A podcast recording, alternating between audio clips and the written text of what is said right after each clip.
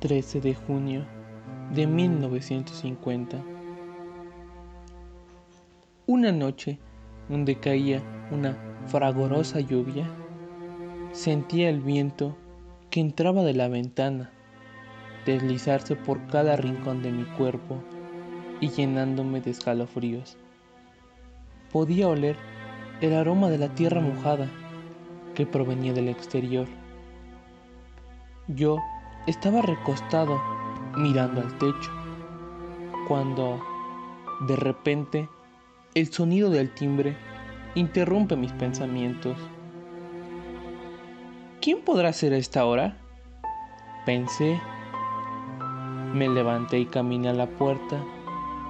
Mientras más me acercaba a la entrada, el sonido del timbre lo tocaban de cierta manera desesperada comencé a sentir que algo no andaba bien, porque a mi mente vino ese bizarro recuerdo de cuando era niño. Yo tenía 10 años y una noche justo como esta me desperté por el ruido del timbre. Escuché a mamá gritar. Me levanté de la cama para ir a ver lo que sucedía. Comencé a pronunciar los nombres de mis padres, pero ellos no contestaban. Caminé por toda la casa y no estaban, solo la puerta abierta y el aire la azotaba con fuerza.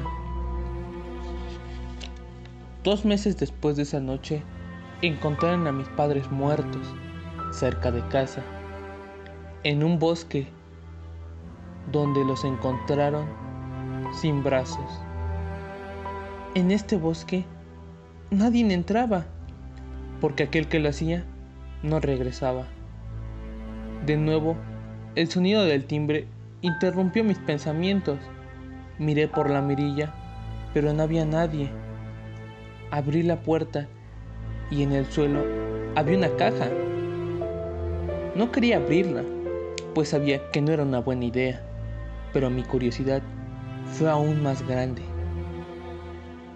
La metí para abrirla adentro cuando la destapé, en su interior había una pulsera que siempre usaba mi mamá y una libreta en la que siempre escribía mi papá.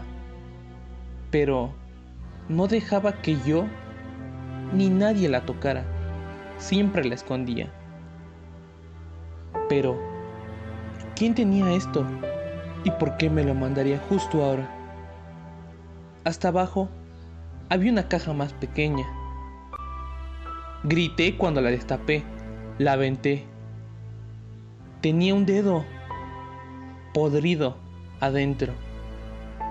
Me caí inmediatamente, pero me percaté que tenía una carta en el interior que decía, cuidado. No sabía qué estaba pasando, no sabía qué hacer. Tal vez debía llamar a la policía, pero quiénes eran y por qué lo hacían. No pude dormir toda la noche. Me quedé en el suelo. No me di cuenta que ya había amanecido. Me levanté, sentía mi cuerpo muy pesado.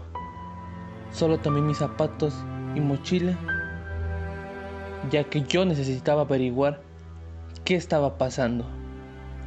Minutos después, Vibró mi teléfono.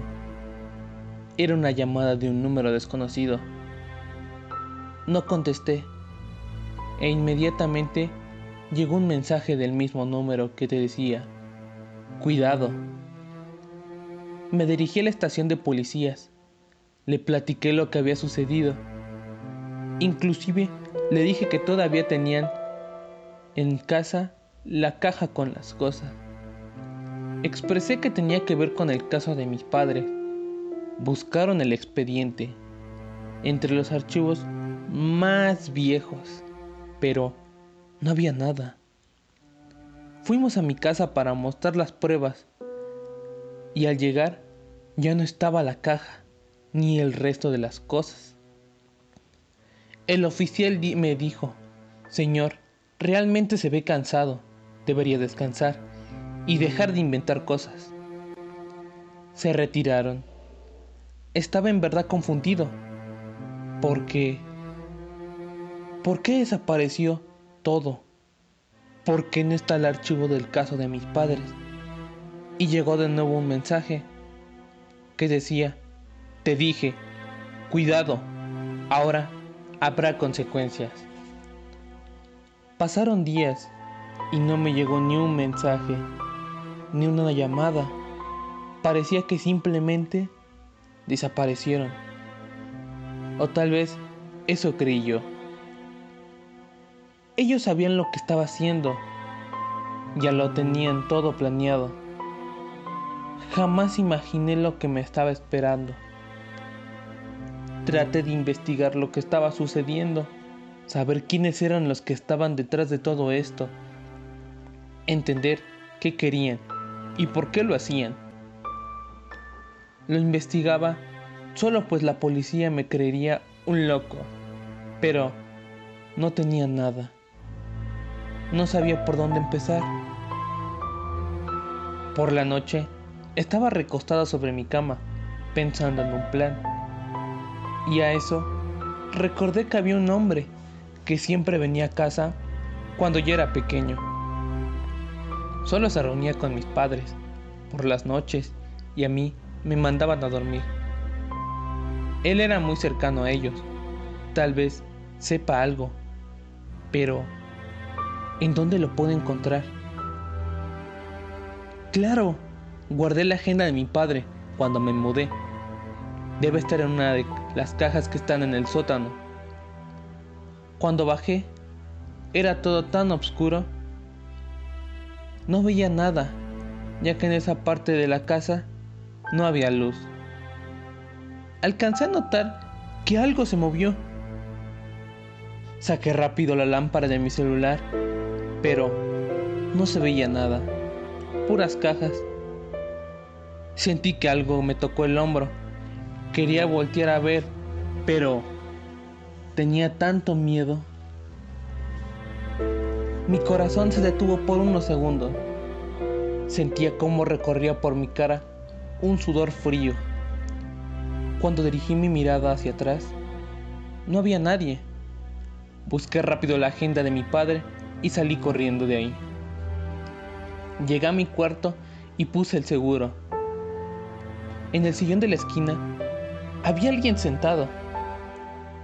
Era demasiado alto, no podía observar su rostro. De nuevo, quedé paralizado.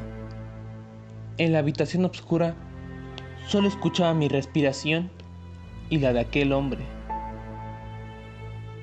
Aquel hombre me dijo, ellos sabían que ibas a hacer eso. te conocen tan bien. Por eso me mandaron por ti. Su voz era tan grave y ronca que tenía miedo de preguntar, ¿quién es? ¿Tus padres? ¿Mis padres? Pero... murieron. ¿Estás seguro de ello? Mira, sé que es mucha información por el momento, pero necesito llevarte a un lugar seguro. ¿A qué te refieres? Aquí corres peligro, tu vida está en riesgo. No quería saber por qué, pues ya tenía una idea.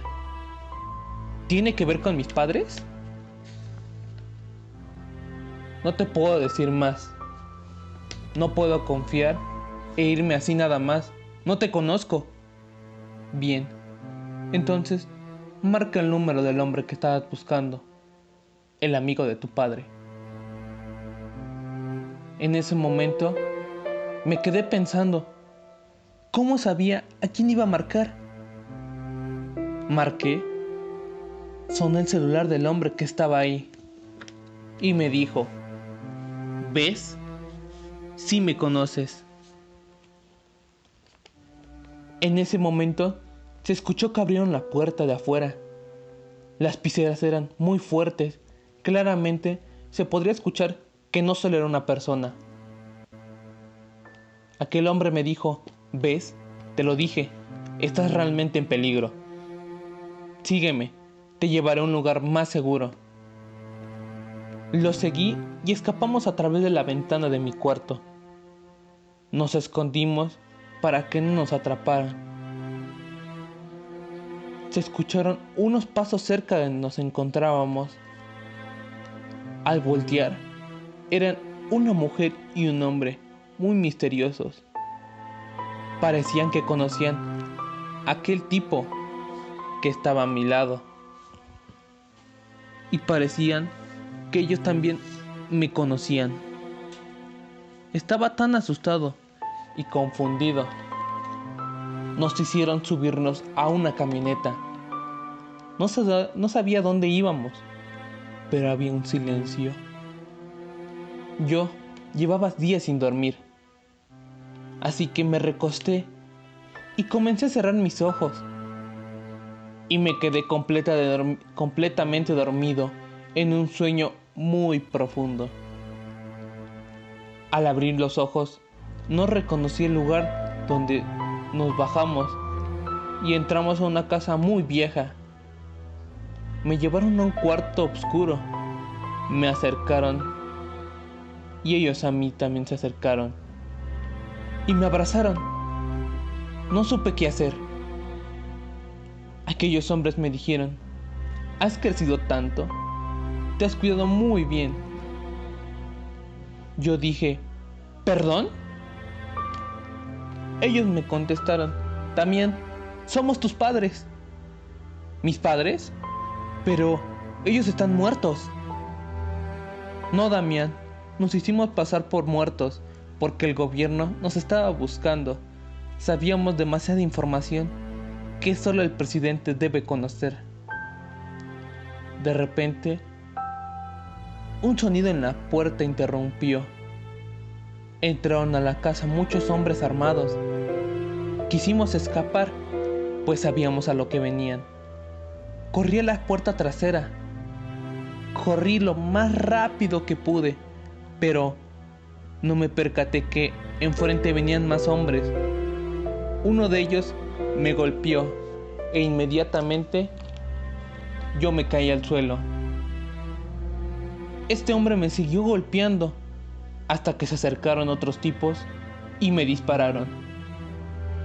Sentía como la sangre recorría por todo mi cuerpo. Se me salieron mis lágrimas de tan solo pensar que estoy muriendo de esta forma. Sentía como arrastraban mi cuerpo y lo sumergieron en un río. Ellos creían que yo estaba muerto, pero aún podía sentir. Tal vez sí estaba muerto, pero mi mente seguía sintiendo.